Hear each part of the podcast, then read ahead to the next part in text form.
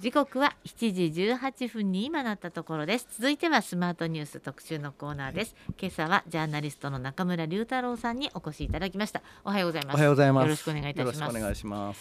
えー、まあ今年ももう終わろうとしていますけれども、はい。まあ今回あそうですね。今日が私、ええ。えー、今年最後のあ今年最後ですか今年最後のはい。あらまあ。そうなんですよ。そうですか、はい。ええ。まあじゃあちょっと今年を振り返るとまあ、ええ。まあ今年もいろんなことがありましたありがましたよねまあ、たまあやっぱりこう振り返ってみても、まあ、不幸な事件というか安倍さんがそのまあ、暗殺をされたこと、あとはその後はニュース的に言うと、えーその宗教問題とか、いろいろとウクライナの問ええそうそう題がね、まあ、まずはウクライナですよね。に大きいなと思いますけれでども。ですからその悲しいニュースが多かった、と思うんですけどその中でこの前も話をしましたけど、えーサッカーの日本代表はい。がそのね。ワールドカップで健闘して、まあ、久々に盛り上がった明るいニュース、本当ですよね。これみんな巷で言われているのは結局ワールドカップがまあちょっとカタール大会ずれちゃいましたけど、うんはい夏に行われていたら今年の漢字もそうでしょうし、ね今年の流行語大賞にも、まあ必ずや長友選手のブラボーは入ったでしょうし、はい。うん。ね。そうですよね、うん。だからやっぱりそのこの何年かやっぱりそのコロナでもう本当に世界全体と、まあ、日本なんかも特にそのこううん抑圧してるっていうか、あのこう我々もね普通にしててもこう陰陰滅滅みたいなこう,、こう場面があったじゃないですか。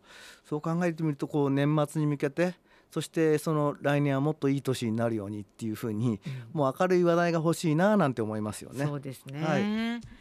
そう。でもあのね今年もまたね、うん。あの私たちいろんな方が亡くなったなっていう、はいうん。そんな訃報にたくさん接しましたよね。そうですね、まあうん。最近で言うと、まあ、渡辺徹さんですよね。そうですね。あの、はい。本当に明るくてうん。もう太陽みたいなイメージのあうるん。俳優の渡辺徹さん、11月28日に、まあ、61歳で、はい。まあ、あの亡くなっていらっしゃったんですけれども、ええあの原因が敗血症だったと。そうですね。ちょっとこれ驚きましたよね。ええええ。まああの渡辺さんといえばその1981年に、はい。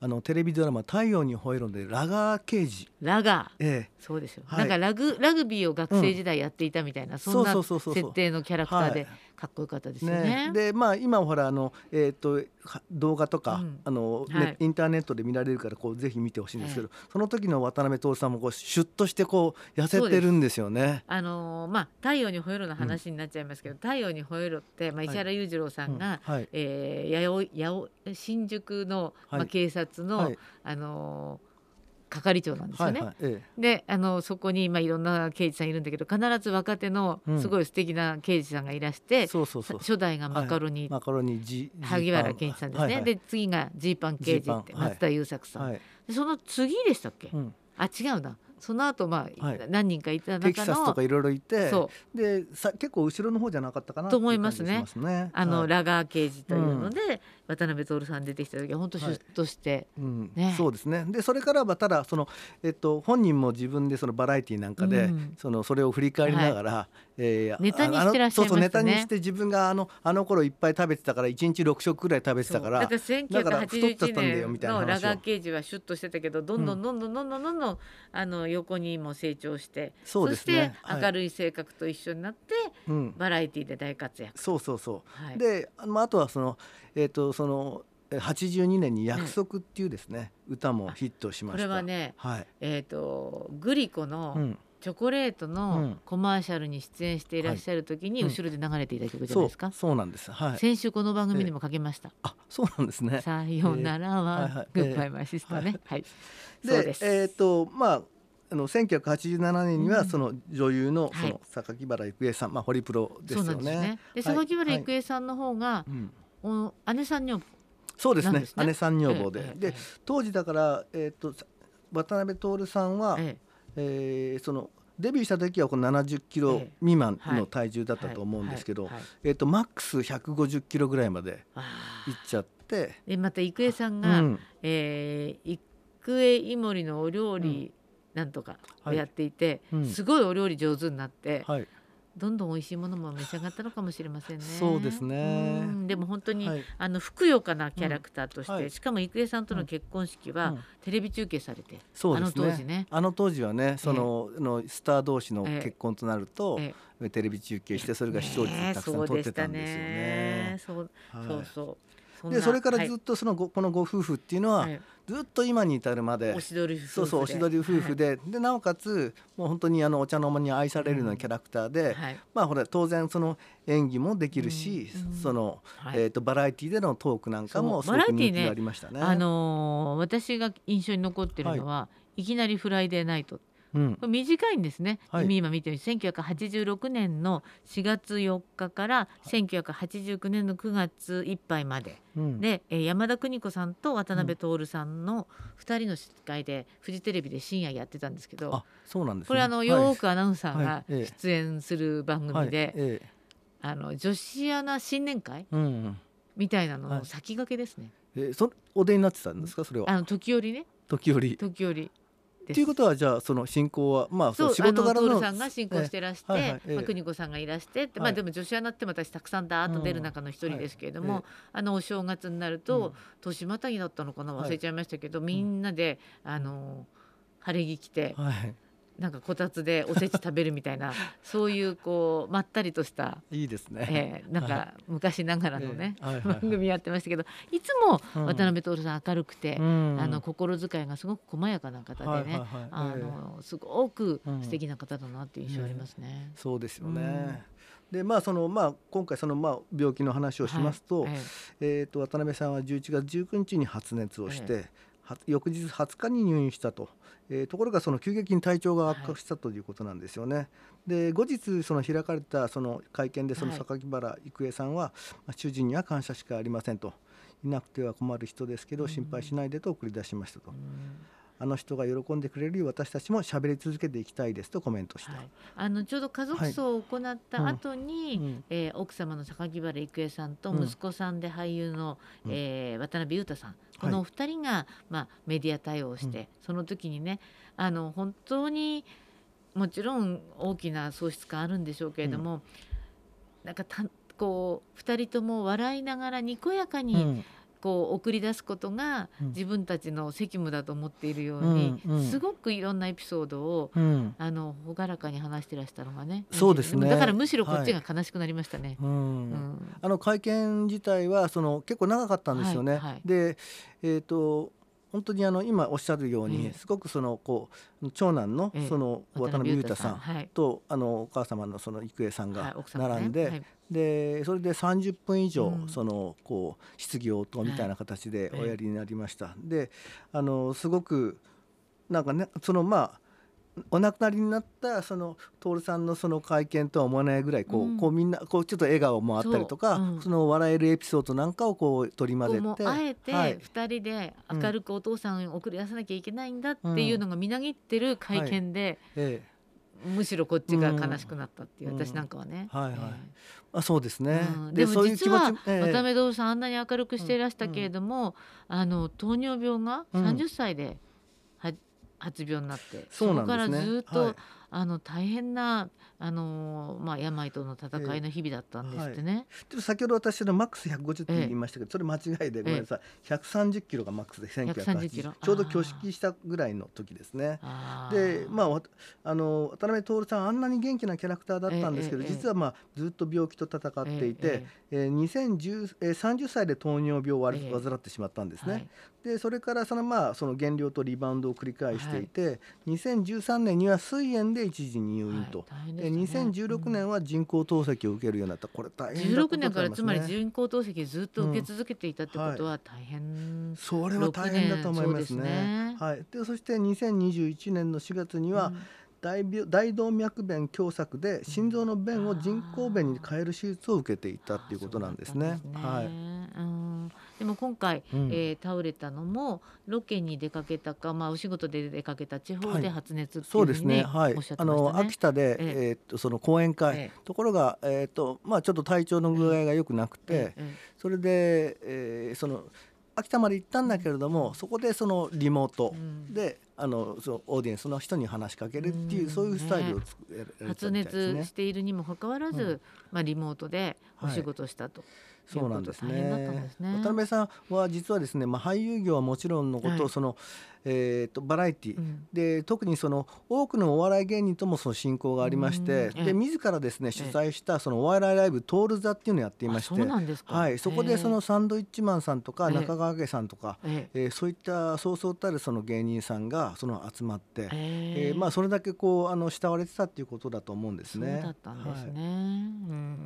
うん。いやーあのーそう。やっぱり渡辺徹さんがあの明るいキャラクターだったので、はい。まあ、葬儀がなくなった後、うん。まあマスコミに対応した奥様の榊榊原郁恵さんとうん。息子さんの渡辺裕太さんはとにかく明るく、うん。うん。渡辺徹がのことをこう話題にしていただくのがうん。すごく幸せだっておっしゃってて、これはそのメディアからするとはい。本当たまらないと思います。ね。あのここまでそのね、うんうん。その配慮してもらえるのかと。でねその例えばそれをこうそのメディアをシャットアウトしてしまったら、うん。まあ、あれだけのスターですから、うんうん。そのご自宅の方とかにこう行ったりとか。でそれであの待ち構えたりとかすることになるじゃないですか。ええでもあのそこら辺はその事務所を通じて、うん。そのえー、と遺族の2人がちゃんとその説明しますからっていうその場を設けられたこと、うん。まあ、今はねそのこう時代が変わってきて、えーそういったことをこうしないような風潮っていうのが出てきたんですけれどもやはりその、えー、とメディアからその一般の方とかにその最後のこのメッセージっていうことでですねいろんなエピソードをあの紹介しながら渡辺徹さんをご紹介できるっていうことはすごくあのいいことなんじゃないかなって私は個人的に思いました。そうですね、はい。まあ個人的にずっと聞いてグッときたのはやっぱりさあの棺に何を入れましたかって言って、もう山盛りのご飯を入れましたって、うん。ねいそうですね。う話がすごく心に残っていて、はい。でもとにかく渡辺徹さん61歳、うん。まだまだね元気な姿見たかったなと思いますね。そうですね。うん。はい。えー謹んで渡辺徹さんのご冥福お祈りいたします、えー今朝の特集のコーナージャーナリスト中村隆太郎さんお迎えしています、えーパート2もお話を伺いますのでどうぞよろしくお願いいたしはい、お願います,、します。時刻は7時42分です。続いてはスマートニュース特集パート2、今朝はジャーナリスト中村隆太郎さんとお届けしています。後半もよろしくお願いします。さあ続いてはこちらの話題ですね。はい、あの長野県の公園がですね、はい。まあ一人のそのクレームによってそええの塀に追い込まれてしまったというその話ですよね。そうですね。これはあのはいワイドショーなどでも、うん。あのすごく、えー報じられているんですけれども、あのーいわゆる近隣住民の一世帯の苦情をきっかけに、長野市が、まあ、うん。一つの公園を来年3月に廃止するとはい決めたとええいうことで、うんあの市議会で、えーこの論あの話題をもめぐってかなり論戦が繰り広げられているということなんですよね。そうなんですね。ええその、まあ、市内の公園でその青木島遊園地というですね、ええーこれも長野市内なんですね。そうなんですね。はい。でこれあの、えー市の説明によりますと、はい。そのえっ、と地元のその区長会のその要望を受けて、えはい。えー市が民有地を借りて、えー2004年に開設したと。ではははは遊具一基とその広場があって、ええまあ、ええ。近くにちょうどその保育園とか小学校とか児童センターがあるんで広い、すよね。広大な敷地のはい。中に、うん。えー小学校もあれば保育所もあって、学童もあったかな、えあのそこに公園も設置しえた、はい。でそれが2004年の4月。うんっていうことなんです。ええ。で、まあ、これに対して、まあ、子どもたちみんな集まってきてそこで遊んでいました、うん。そうすると公園の近くのその住民からですね、まあ、4 5 0人の子どもが一斉に遊んでいてうるさいと、うん。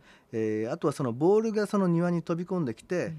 えーとまあ、植木が踏み荒らされるなとか、はいはいはい。そういう苦情が寄せられたっていうことなんですけども、まあ、市としてはその、まあ、それに対策として、まあ、公園のその出入り口とかにですね、まあえー、とボール遊び禁止だとかですねあのそういったことあと遊具の移動などのそのうん。こう対策を講じたんですけれども、はい。えーまあ、結局のところですね、えーこ子どもたちをその公園で遊ばせることが事実上できなくなってしまって、えー利用者もあ少なくなってしまった。はい。でそれで、まああのーその公園としてその活用していないからやむを得ないということでですね、えーまあ、その廃止要望書を市に提出しましてこれあれ児童児なんですね地童センターがです元の有ねはいはい。志の皆さんが草むしりなどしてたんだけれども、はい。まあ、子どもたちが遊べない公園の維持なんてできないわはいということで、まあ、市に相談して、はい。もうこれここから廃止の流れに行ったとそういうことなんですね。だからそうういう、あの、えーなかなか複雑な事情というえか、ええ。あそういうことがあって、えーなんですけど、まあたただそのあの一般的な見方としては、はその公園ええ。で子どもたちがその遊べる場所なのにまあだって関わらず、ボール遊びできる場所とうん。かなんとかできる場所っはい。てもうね家うん。家に庭がないわけですからみんな。あのないじゃないですか。でうん。公園に行くしかないのにはい。公園で遊んでるその声がうるえさい音がうるさいと言われてうん。まあたくさんで遊んじゃいけなくて一人ずつ遊ぶならいいとかいう話そうそう。そういうことなんです。だからねちょっとね一一般的な市民感情としてはこれそれってどうなのよっていええうそのええ怒りも込み上げてきますよね。ただまあえーっとまあこれ段階を踏んで、うん。まあ市としてはそれをまあ公園まあこれはもともとその借地料なんかも払わなきゃいけないとか、うんうん。そういった事情もあったりとかして、うんそれで閉鎖することにしたんですけどこれのそのニュースを見てその思い出すのは、うん。そのえっと保育園建設反対問題っていうのがあーはい。2016年ぐらいから始まっていてその時もその保育園が足りないっていうことで皆さん困ってる中で,、うん。で保育園のその建設をしようと思ったら、その地元の住民の反対にあったと、うん。でその理由としては子どもたちの声がうるさいと、はい。えーそれによってその建設が滞っているとか、うんうんそういった問題が、まあそのえっと日本全国にあるわけなんですよね。あのー私はまあ子供のね声が聞こえると、うちょっと幸せな気分になるんですけれども、うんだから、まあ、私の家の隣には別に幼稚園でもなければ保育園でもないんだけれども、こあのー公園で子どもたちの声が聞こえると、うん。ちょっと嬉しくなったりする自分がいるので、うん。その感覚は分からないんですけど、うんうん。でもやっぱり自分の家の隣だとうるさいのかな？うん、まあ私もねあの 同じなん本当に、なんですよ。まあ、ちょっはいとなんか、ええ。こう何とも言えないコメントなんですけど、でもうん。ななんかあの子供たちの声ってうん。幸せになりません、そうですね。でも団体だとダメなのかな、うん、うん。だからそれちょっと過敏に反応してるのかなっていう気もするんですけど。でもこの公園って2004年に設置されたけど、その元々のこのあの、まあ、庭が踏み荒らされちゃうとかってうん。クレーム入れた方は、うん。それより前から住んでたから、うん、ちょっとこれはっていう話なんでしょ、うん、そうですね。うん。ただまあそのその人が例えばね、ええ。そのこう表に出て、ええ。カクカクしかじかこういう事情でっていうことを説明するなり、ええ。ないしはその、えー、と市の中でね、うん。そのこう公聴会とか開くとかですね、えーそのえークレームを入れてる人を、ええ。その交えて、ええ。そのまあ、議論するとか、はい。そういうことをすれば多少は違ってきてきたんじゃないかなって私は思っていて。うん。ただもうちょっとはい。特定されちゃうと、うん。すごくその人に個人的にはい。うん。こういろんなことが行われたりすると、うんまあ大変でしょそううから。そうそうただねまあでもそういう時代でもなくなちゃんとこう自分がこうだっていうことは、はいちゃんとその、えっと、そうやって被害者だっていうふうに言うんだったらば、あのそれによってこういろんな人に影響を与えるってことを考えてみるとあのちゃんと私は名前を出して、ええーあのそういうふうにあの話をすべきだと私は思っているんですね。う。ん。でそれとねそのやっぱりその迷惑行為っていうふうに言うことになりますけど、ええええ迷惑っていうのは実はその主観的な問題なんですよね。それどういうことかっていうと、はいその人間関係で例えば私が、えっと、岩瀬さんと仲良しだったと、えええそうするとその仲良しだったら例えばその岩瀬さんがその騒いだところでええ迷惑って感じないんだけども、うんうんただ岩瀬さんのことと距離があったりとか、うんあんまり好きじゃないなと思ったりとかすると、うんうんうん小声で話したったってカチンときてうん迷惑だっていうふうになるわけなんですよね。そうで。すね。うんこの問題どうやって収集つけるのか分かりませんけれども、うん。市議会で何かね、ええ。何らかのいいこうエンディングがあるといいな、みんながハッピーになるといいですね。そうですね。ただやっぱりその公共性っていうことを考えてみると、うん。もう少しその子どもたちに対して、うん。その寛容になるべき社会全体がね。子供社はい。会全体で子供を育てるっていう環境を、まあ、醸成していかないと、うん。やっぱり日本のね少子化問題ってはい。こう全然こう終わっていかないわけですから、うん。ちょっともうちょっとどうにかならないかなと思います、ね。そうだからあの例えばその、えーこ公園、うん。まあ、保育園にしたってそうですけども、うん。公園にしたってうん。例えばこういう子供が出入りすることでそのその周辺にいる人たちが車で移動してたら危ないとか、うん。あのそういうふうなこうあの意見を言う人がいたりとかしますけれども、あのやっぱりそれって別にねその本人がその当事者が気をつければいいっていうことでですしあのその公園が悪いとか保育園が悪いっていう話じゃないじゃないですか。うん。今ちょっと思ったのは、うん。あの公園ってもう本当にのっぱらみたいな公園だったじゃないですか。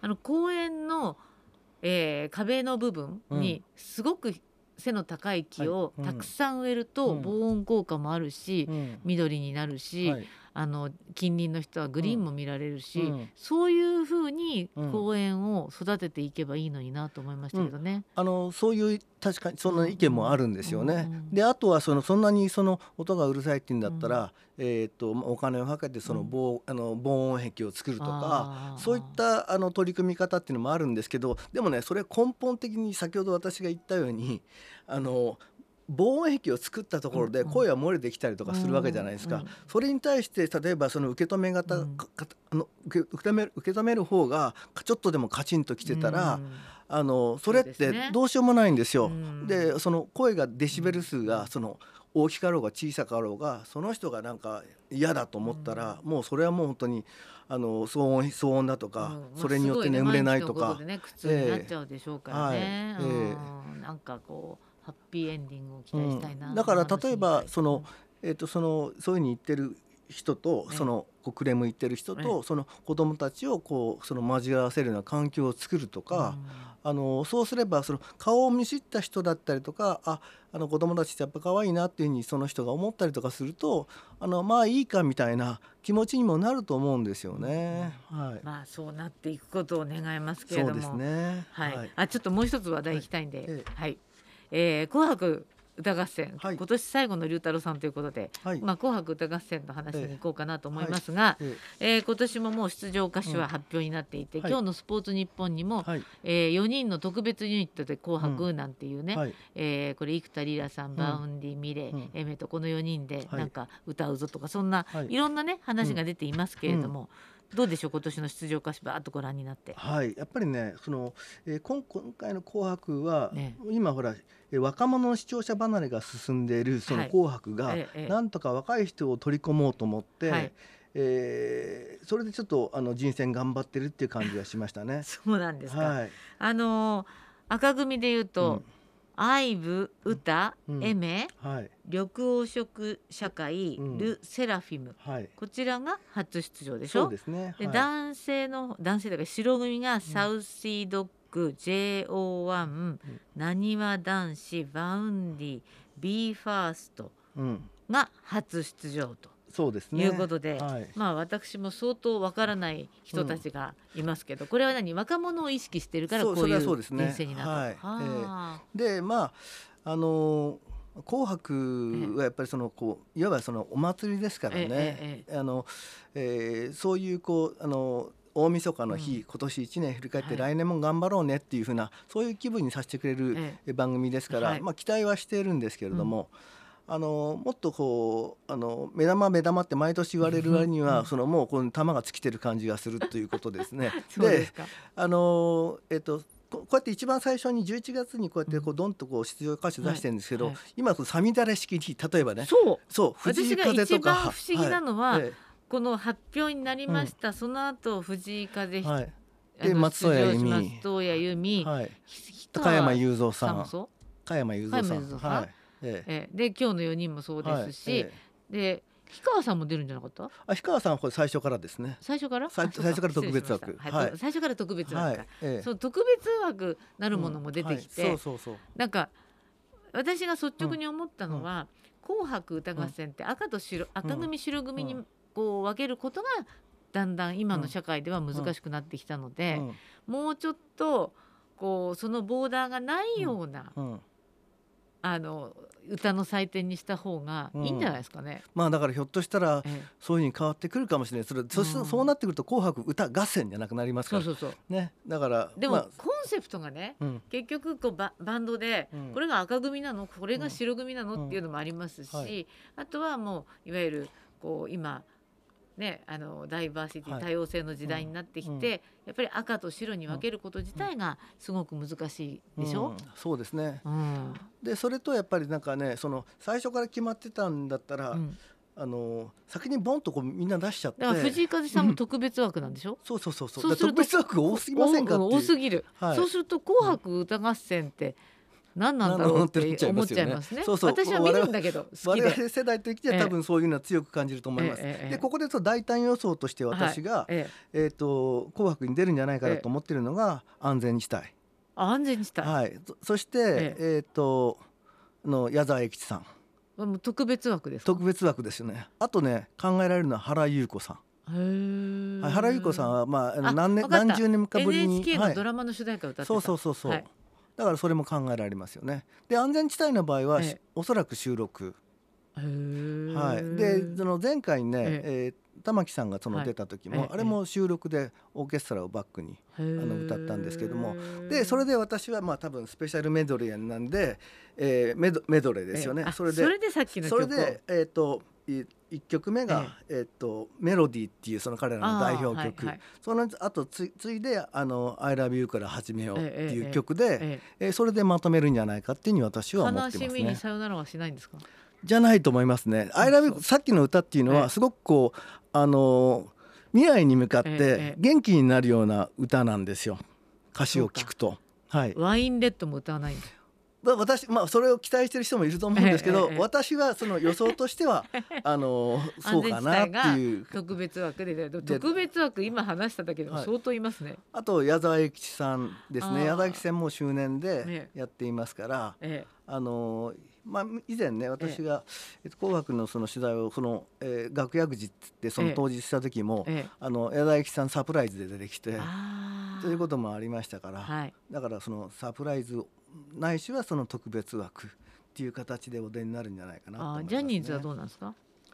近畿キンプリ。はい6組かな。はいはい、えーストーンズスノーマはい。ンなにわ男子。そうですね、はいはい。今ほらえっと注目されてるのはなにわ男子ですかね。この初出場で。あそうですね、えっとそうそう関西ですごく人気のある、うんうん。うーところなんですけど、まあ、グループなんですけども、まあ、ジャニーズがすごく推しているえ。うーそのグループですね。えであのーもうすぐ来年解散が決まった。解散じゃないのか。脱退が出てきた King & Prince あキングも、プリンスもそうですね。はいいらっしゃいますね、うん。へえそうか。はい。岩瀬さんは何が気になりますか？私ね、はい。あの多分三浦大知さんが、うん。えーちむどんどんの、うん。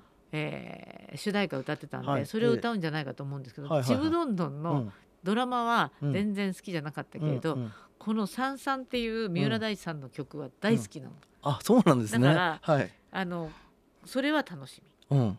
でもそれはね多分当たってると思いますよ。その選曲。うん。選曲当たってますよね私長年こう、ええ紅白をこう見ててええ人選だの、ええ選曲とか見てるから、結構な確率で当たるんですよ。ででそれその裏付けとしては、ええやっぱりその NHK のその朝ドラの主が主題歌やってたりとか、でしょ？そうそうそう。そあの、うん。ドドラの主題歌とかそうそうそうなんかそうそうなんですよね。だからね、うん。そう三浦大知さんさんさん歌うと思うけど、それは私の中では楽しみですね。そうですね。うんへえ龍太郎さんは？